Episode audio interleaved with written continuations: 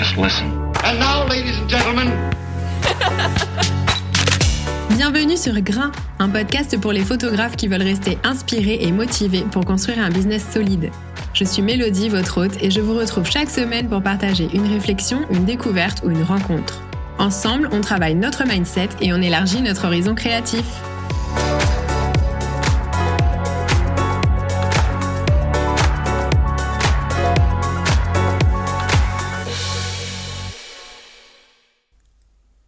Hello à toutes et à tous et bienvenue dans l'épisode numéro 22 de Grain. Euh, cette semaine, je voulais vous partager des pensées que j'ai en tête euh, tous les jours et qui sont assez pénibles au quotidien parce que j'ai vraiment l'impression qu'elles me tirent vers le bas en permanence. J'ai beau travailler dessus, j'ai beau les repousser, j'ai beau trouver des parades pour penser différemment, elles finissent toujours par revenir et c'est un peu comme si elles étaient imprimées tellement en profondeur dans mon cerveau que peu importe les efforts que je fais pour les minimiser ou pour les effacer, euh, rien ne fonctionne, en tout cas pas sur la durée. Euh, parce que oui, j'arrive à me défaire de ces pensées et heureusement parce que sinon je pense que je ne ferais rien dans la vie clairement, mais ça me demande une énergie quand même euh, assez permanente. C'est vraiment un exercice mental au quotidien et au final il y a toujours des moments où je retombe complètement dedans. Euh, alors peut-être qu'au bout d'un moment, dans plusieurs mois, dans plusieurs années, j'arriverai à me défaire complètement de ces pensées et qu'elles seront plus qu'un vague souvenir, en tout cas j'espère.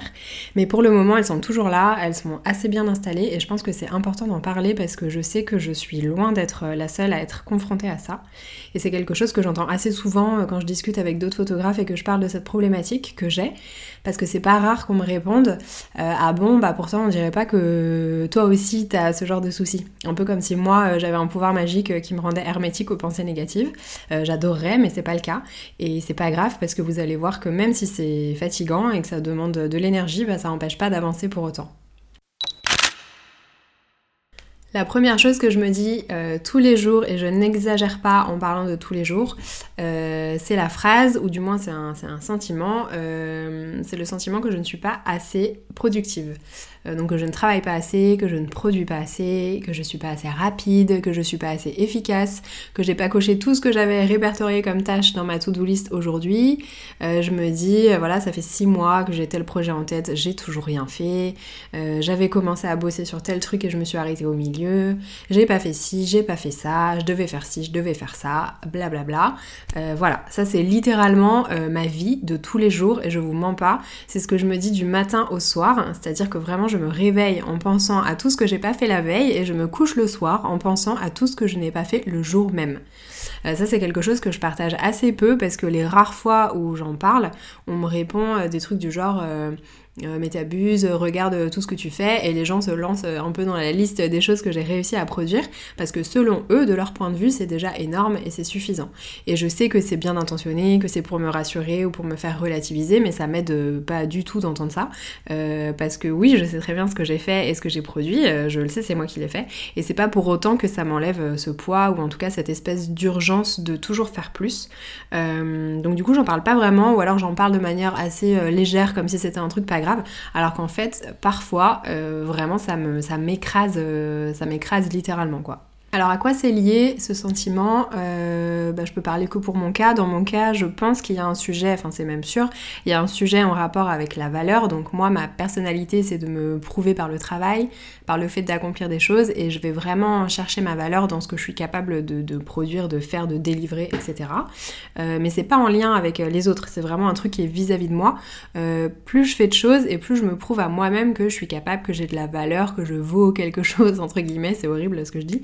À l'inverse, euh, c'est pas vrai dans 100% des cas, mais très souvent, si je fais rien, euh, et par faire, le mot faire, j'entends travailler, créer des images, produire du contenu, etc., et ben je me sens euh, un peu inutile, vide, pas alignée, pas à ma bonne place, etc.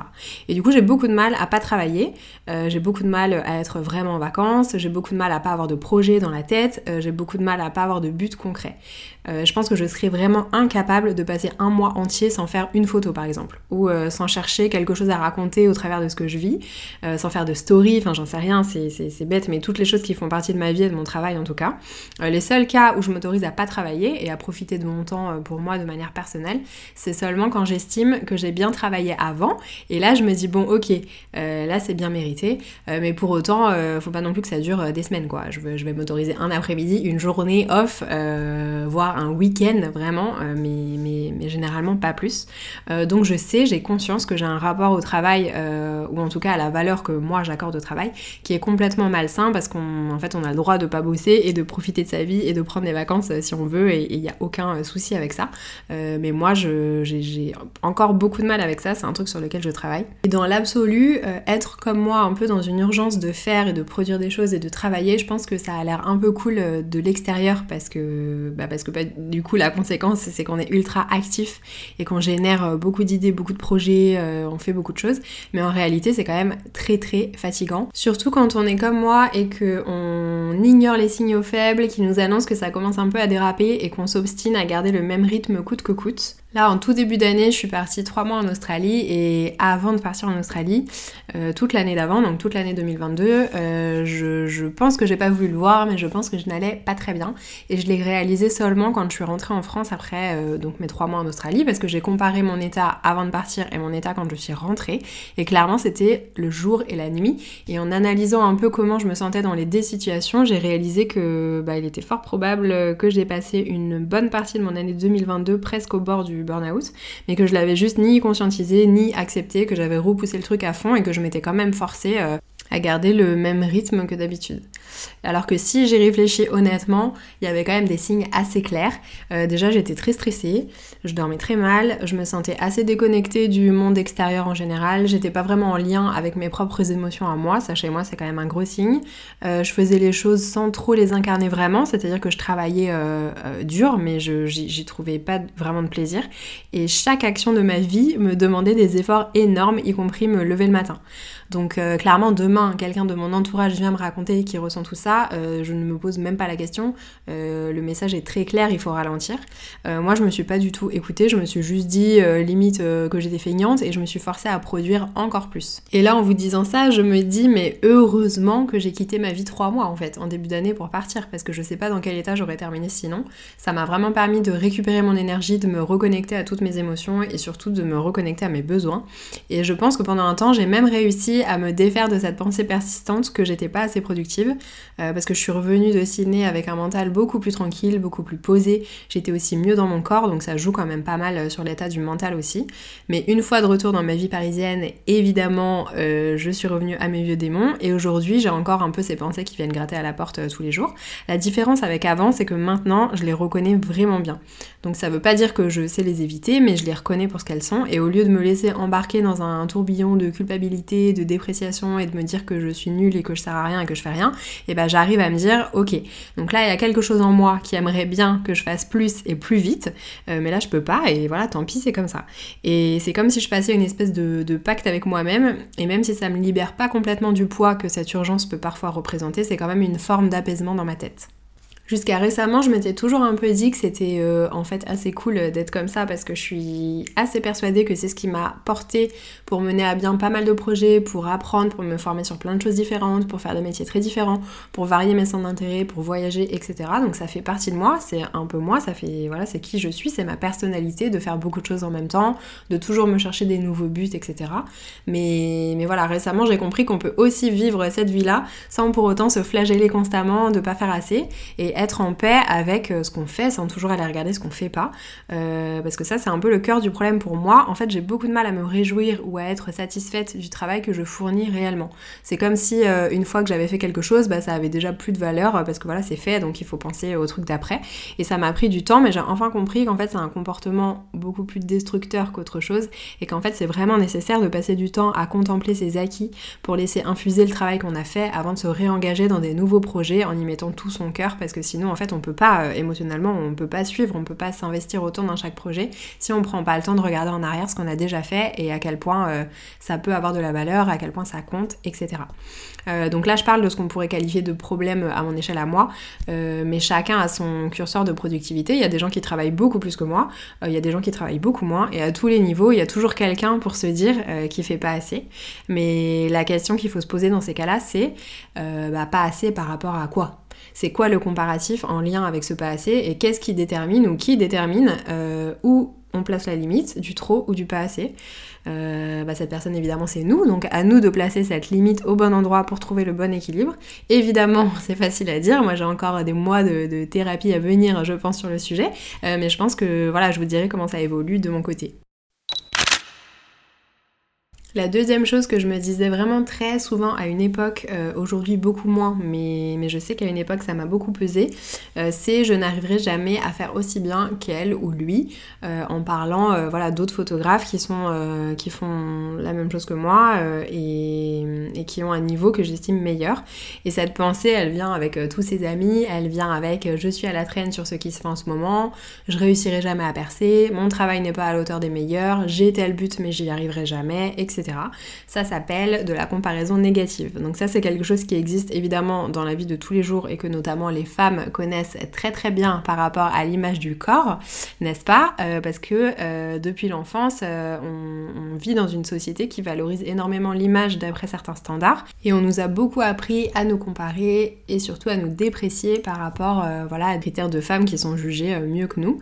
Donc ces dernières années, ça a pris des proportions énormes parce qu'avant on avait les magazines, peut-être les films et les, séries, admettons, et maintenant on a les réseaux sociaux. Donc on ne se contente plus de scruter euh, les corps des autres pour trouver ce qui va pas dans le nôtre, on est aussi confronté aux garde-robes qui sont plus belles, plus chères, aux maisons qui sont mieux rangées que la nôtre, aux habitudes de vie plus saines que les nôtres, aux familles parfaites, etc. etc. Le truc est sans fin et c'est vraiment quelque chose de très aliénant qui peut créer des gros dommages quand on sait pas se préserver.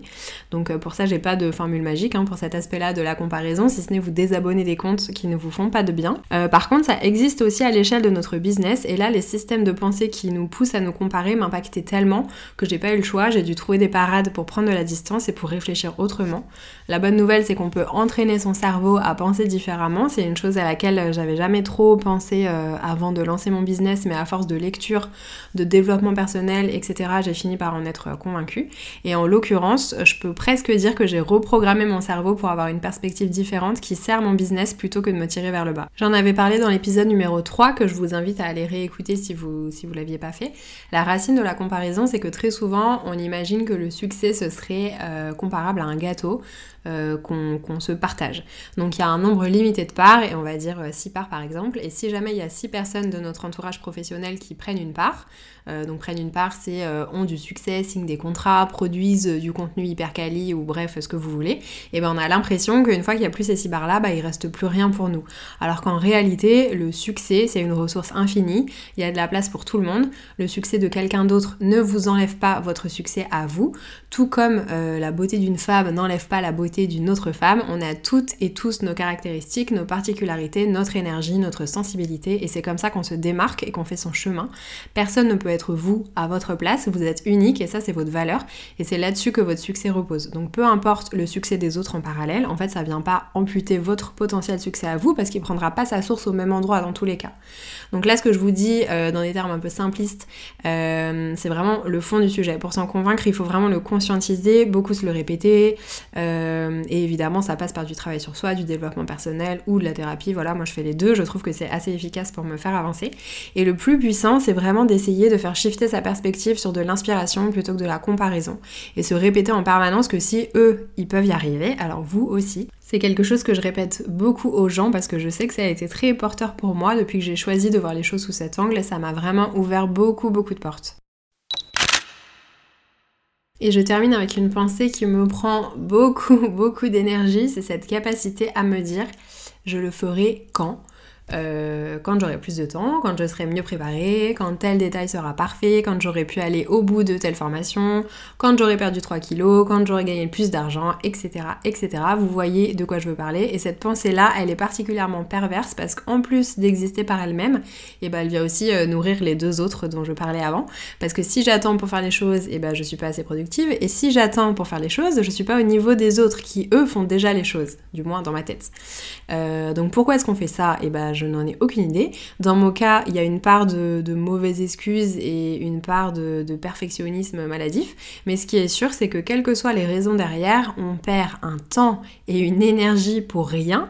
À cause de ça, on dédie de l'espace de cerveau, de la planification et parfois du stress à des moments qui n'existent pas encore, plutôt que de les vivre vraiment et d'avancer. Euh, donc on se parle pas de, là on se parle pas d'étaler son planning sur une semaine pour, euh, pour les tâches qu'on s'assigne euh, pour qu'elles soient réalisables, mais on parle de projets qu'on repousse parfois sur des semaines, voire des mois. Et en ce moment, moi je suis en plein dedans. Je travaille sur une formation en ligne pour les shootings tangerines depuis le début de l'année, donc là on est quand même fin mai.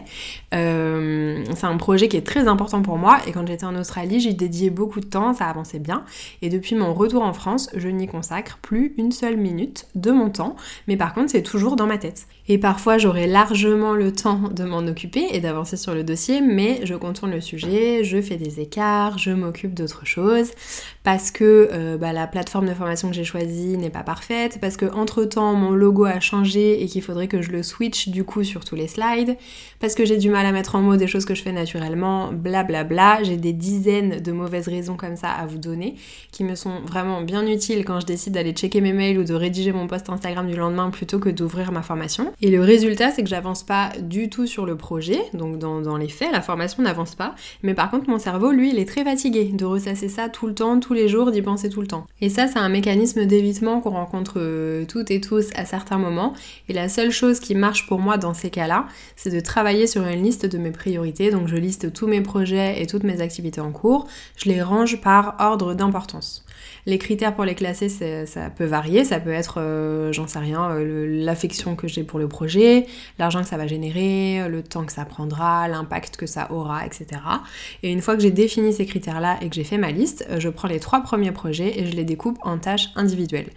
Par exemple, pour ma formation Tangerine, donc là je vous dis ça, je ne l'ai pas du tout fait, hein, donc je, le, voilà, je vous le dis comme ça à la volée, mais au lieu d'écrire euh, avancée formation Tangerine, comme ce que je fais depuis à peu près trois mois sur mes to-do list, euh, bah, je vais écrire euh, chercher nouvelle plateforme de formation, mettre à jour les logos sur les slides, rédiger les textes de la page de vente pour le site web, etc. Et je vais découper des tâches de cette manière pour remettre un peu mon esprit dans le projet, pour qu'il me semble voilà, plus accessible et plus réalisable.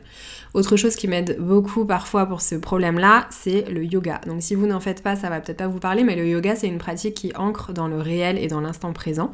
Euh, donc si vous rentrez bien dans votre séance de yoga, normalement à la fin, euh, vous avez un esprit apaisé, vous avez un ancrage différent qui permet de faire les choses sans les sur-réfléchir.